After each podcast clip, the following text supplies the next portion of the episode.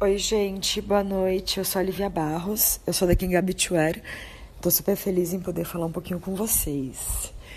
Eu acho que um dos grandes desafios de fazer moda no Brasil hoje é você ser uma marca independente, né, sem grandes investidores por trás e tal, é você conseguir manter toda a cadeia produtiva, conseguir faltar lá para a marca desde a hora da criação ao desenvolvimento, a buscar os materiais, a procurar quem desenvolva a sua peça. No meu caso, a gente não tem ateliê próprio, então assim, a gente tem todo, que viabilizar toda essa parte, além de manter site, manter Instagram, produzir foto, é, preparar desfile, é uma loucura, assim, são muitas demandas, é muito legal, assim, tipo, acho que, sei lá, agora a gente está numa cena que tá muito propício para a gente criar, para a gente estar tá aí, né, falando contra tudo aquilo, né, que a gente ainda pode falar. Então acho que assim o grande desafio é você conseguir se segurar, sendo fiel ao seu estilo e tentando se manter nesse mundo, porque é muito complicado. Eu sou totalmente da criação. A Jana, que é minha sócia, ela fica também um pouco parte da razão. Então, você gerenciar, sendo dessa área toda, a burocracia, que é também ter uma marca, ter uma empresa no Brasil, empreender no geral, né? É complicadinho. Mas a gente tá, tá aí, né? Vamos aprendendo sempre. E acho que é isso. E a Kingá, para a gente, surgiu como um desejo de criar um lugar, uma marca que representasse tudo aquilo que eu não via representada no ambiente que eu que gostaria. A gente começou com uma Eldorado, que era assim, uma Eldorado que vai do PP aos 56. Então a gente queria assim que todo mundo tivesse, que quisesse usar um Eldorado, tivesse um que coubesse no seu sonho. Mas na Kingá a gente queria para todo mundo que quer vestir a Kingá, independente de gênero, de corpo, de tamanho, que a gente veste do PP ao 56. Então assim, Basta você querer para ser para ser vestir a Kengá. A gente tem essa relação muito livre com o nosso público e assim, eu acho que o nosso público também é muito muito amplo. A gente veste desde pessoas mais comuns a pessoas a, a artistas e quem busca uma roupa para mas o bacana da Kengai é que é isso, a gente consegue contemplar desde um corpo que vem de um lugar distante ao artista que está num lugar totalmente diferente e todas com o mesmo poder, que acho que é o poder de você ser você mesmo, de você acreditar que em você, que você vai ficar maravilhosa num look talvez que alguém ache chamativo, que alguém ache ousado, mas não é.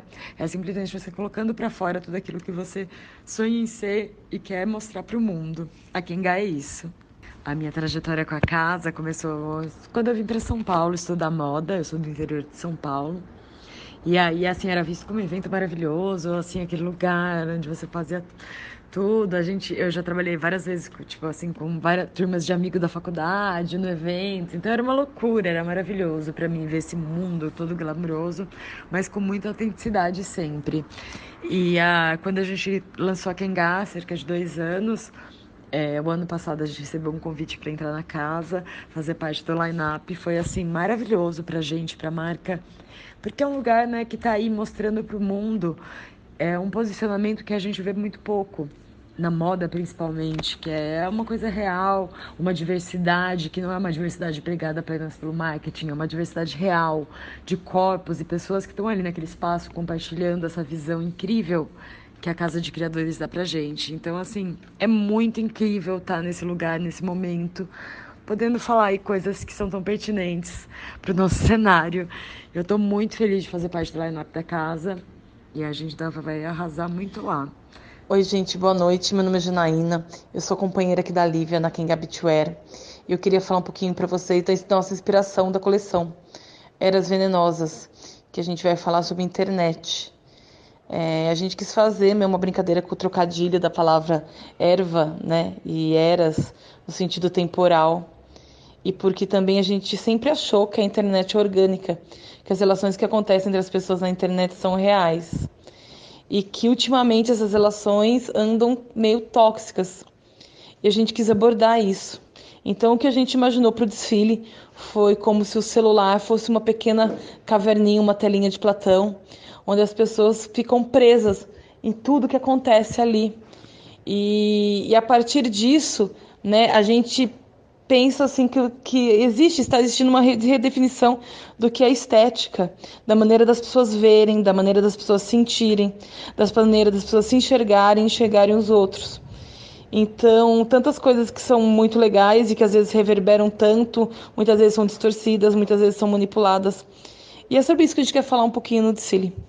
O Dicile vai contar com a participação super especial das Bibas, né, que além de desfilar, participou com a gente da trilha e participou do nosso vídeo de apresentação, que ela dubla e que é muito